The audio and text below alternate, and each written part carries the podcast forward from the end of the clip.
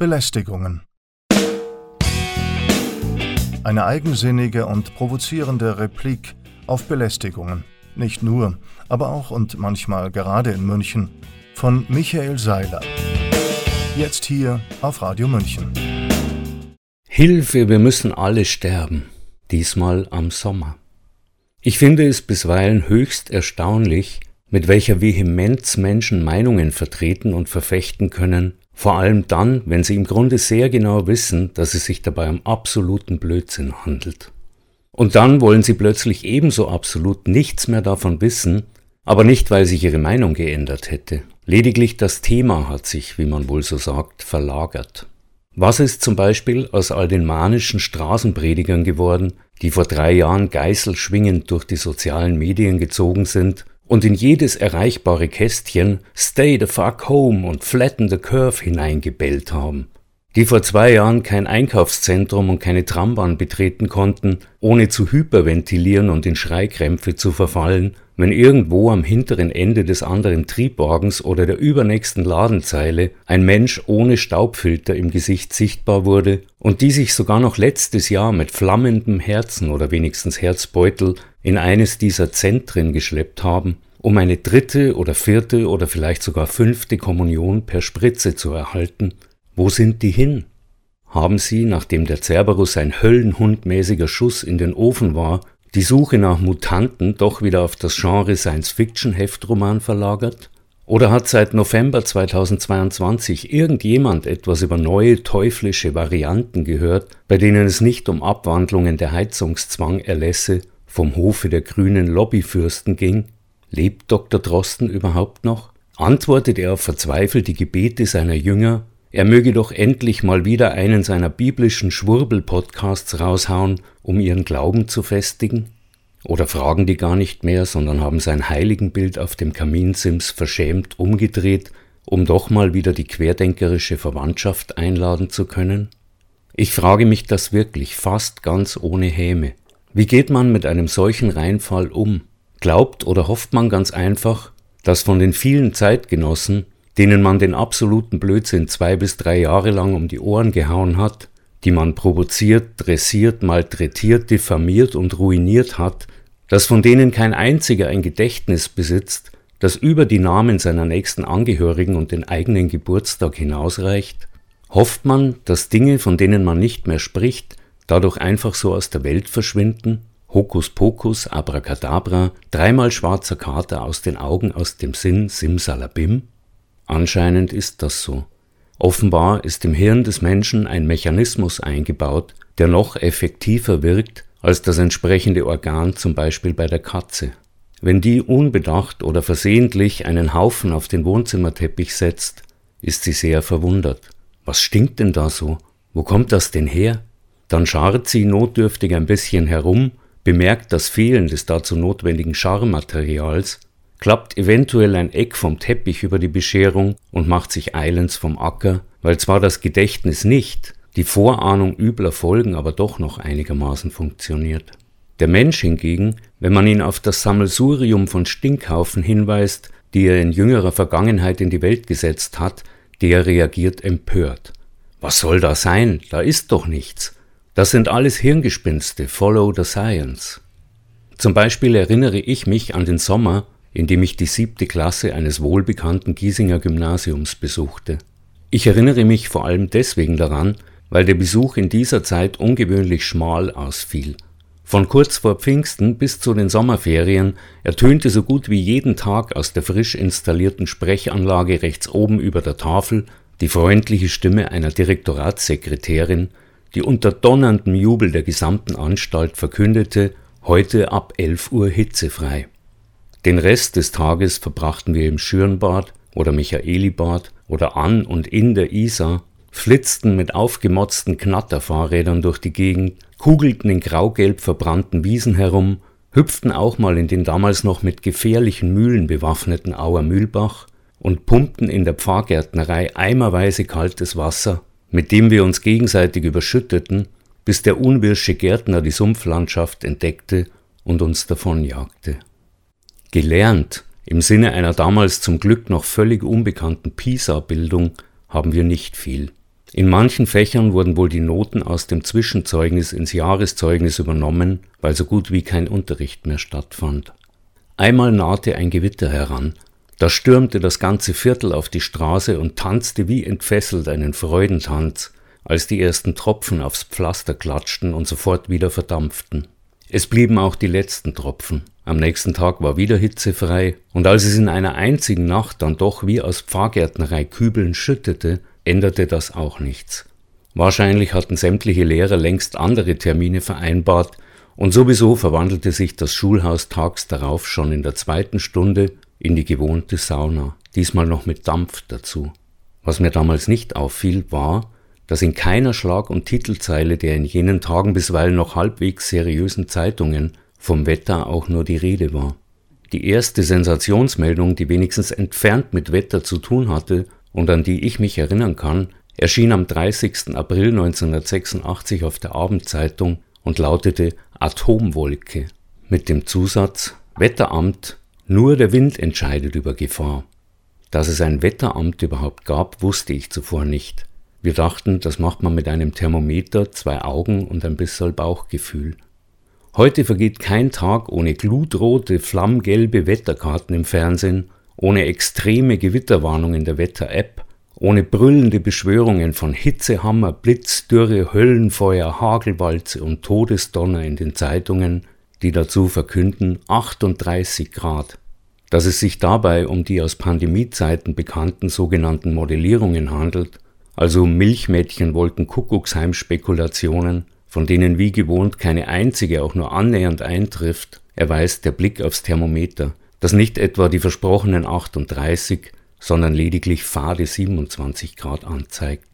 Das notorische Robert Koch Institut klappert neuerdings und wie erwartet mit einem Dashboard der Hitzemortalität mit im Chor der panischen Heuler, findet die gefürchteten Hitzetoten aber dann irgendwie doch nicht und muss mal wieder umdefinieren, wie man das bei Corona schon so eifrig wie dreist geübt hat.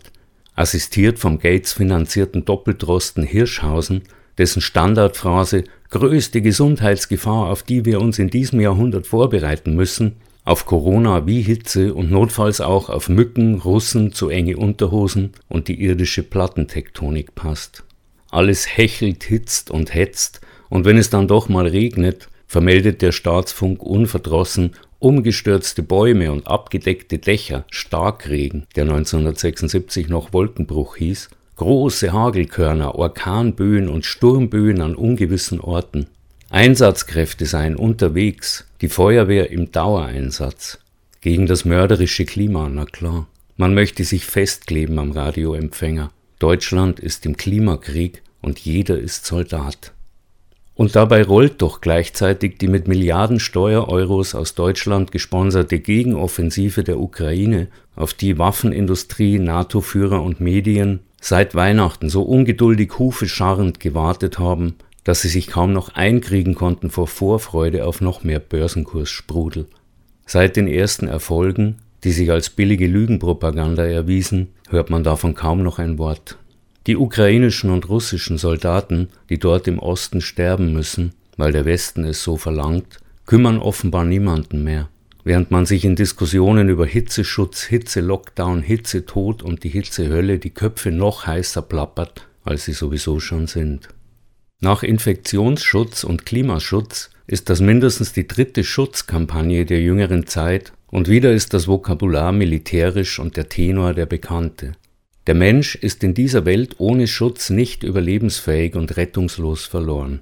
Man muss ihm befehlen, muss ihn zwingen und erziehen, muss ihm gleich nach der Geburt mindestens 30 Spritzen mit innovativen Produkten in den Leib pumpen, auf dass er geschützt sei vor der feindlichen Natur. General Lallerbach schwärmt von 5000 Hitzetoten, verstärkt die Front und bereitet die Gegenoffensive vor, während das schlotternde Volk auf den erlösenden Impfstoff wartet und frenetisch Schutz fordert von seinen Führern, die umgehend die entsprechenden Pflichten, Zwänge, Vorschriften und Verbote liefern. Seit dem Entzug seiner Bürgerrechte im Frühjahr 2020 scheint sich der deutsche Mensch komplett mit dem neuen Gesellschaftsmodell Schützen, Führen, Zwingen, Erziehen abgefunden zu haben. Ganz neu ist das zwar nicht, Schon kurz vor der Einverleibung der DDR konnte man auf Transparenten Sprüche lesen wie Helmut nimm uns bei der Hand, für uns ins Wirtschaftswunderland. Deren Träger waren aber immerhin noch so emanzipativ beseelt, dass sie bald einsahen, wie man sie in die Pfanne gehauen hatte und den großen Westschwindler mit Eiern bombardierten. Heute regt sich nichts mehr. Alle reden übers Wetter, wir nicht, hieß es einst in einer Reklame der Deutschen Bundesbahn, deren Slogan pfiffige Linksradikale übernahmen und mit den Porträts von Marx, Engels und Lenin illustrierten. Heute reden alle übers Wetter, und wenn es irgendwo noch einen pfiffigen Linksradikalen gibt, ist das sicherlich ein als rechts gerahmter Querdenker, der begünstigt durch den Zustand der aus dem Volkseigentum herausgeraubten Rudimentärbahn seinen Zug verpasst hat. Alle übrigen vertreten vehement die Meinung, sie lebten in einer Demokratie, die es gegen solche meinungsfreiheitlichen Unterwanderungen zu verteidigen gelte. Schaut man genauer hin, funktioniert diese Demokratie so. Es gibt gewisse Sachzwänge und alternativlose Ziele, die man, als solidarische Volksgemeinschaft anzustreben und dafür auf sämtliche eigenen Interessen, Ansprüche, Wünsche und Bedürfnisse zu verzichten hat. Wer einen dazu zwingt, ist egal. Deshalb ist das auch das Einzige, wo man noch eine Wahl hat. Man darf sich alle paar Jahre aussuchen, welchen von zwei oder drei identischen, von denselben Machtblöcken und Konzernkomplexen gesteuerten Führer man ankreuzt. Früher hieß die Demokratie, die auch damals schon keine war, repräsentativ. Das bedeutete, dass man Personen wählte und abordnete, die einen dann im Parlament repräsentierten und im Idealfall im Interesse ihrer Wähler Gesetze machten, die die Regierung umzusetzen hatte. Das heutige Regime, in dem eine von Parteien im Auftrag der Machtblöcke gebildete Regierung Gesetze macht, im Parlament absegnen lässt oder einfach per Ministerpräsidentenrunde durchdrückt und den Menschen gegen ihre Interessen aufzwingt, heißt lustigerweise immer noch repräsentativ. Es ist aber imperativ. Der Befehl kommt von oben und er geht an jeden Einzelnen. Achtung, der Hitzetod droht. Du musst sofort eine neue Heizung einbauen, um vulnerable Gruppen zu schützen. Es ist verständlich, dass man sich schämt, solche Figuren selbst gewählt zu haben und dass man so ein entwürdigendes Wahltheater nicht mehr mitmachen will.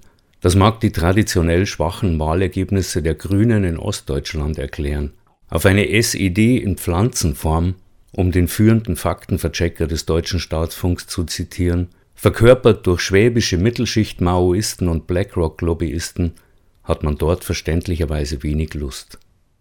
Wie man diesen ganzen Wahnsinn vielleicht doch noch abstellen könnte, bevor es richtig knallt, weiß ich leider auch nicht. Der frische Nordost- bzw. Nordwestwind, der seit Monaten durch Mitteleuropa bläst und für Abkühlung sorgen möchte, fällt im Trubel der Hitzigkeiten offenbar nur denen auf, die ihre Tage nicht in klimatisierten Beton- und Blechkisten in restlos versiegelten und verdichteten Innenstädten zubringen müssen, sondern nach alter Tradition an der Isar liegen und sich auch von den neuerdings an jeden noch so kleinen Wasserfall gepflasterten Schildern nicht entmutigen lassen. Lebensgefahr, Baden verboten.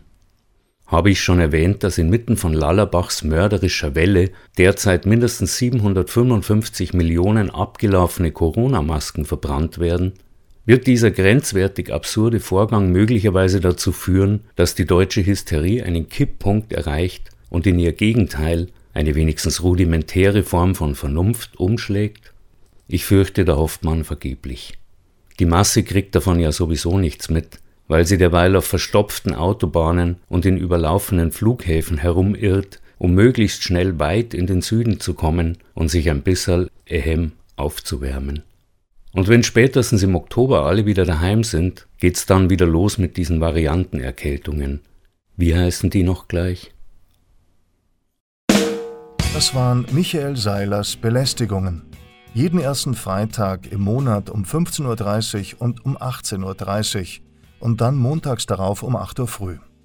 Nachzuhören auf unserer Homepage radiomünchen.net und nachzulesen auf seilersblog.de.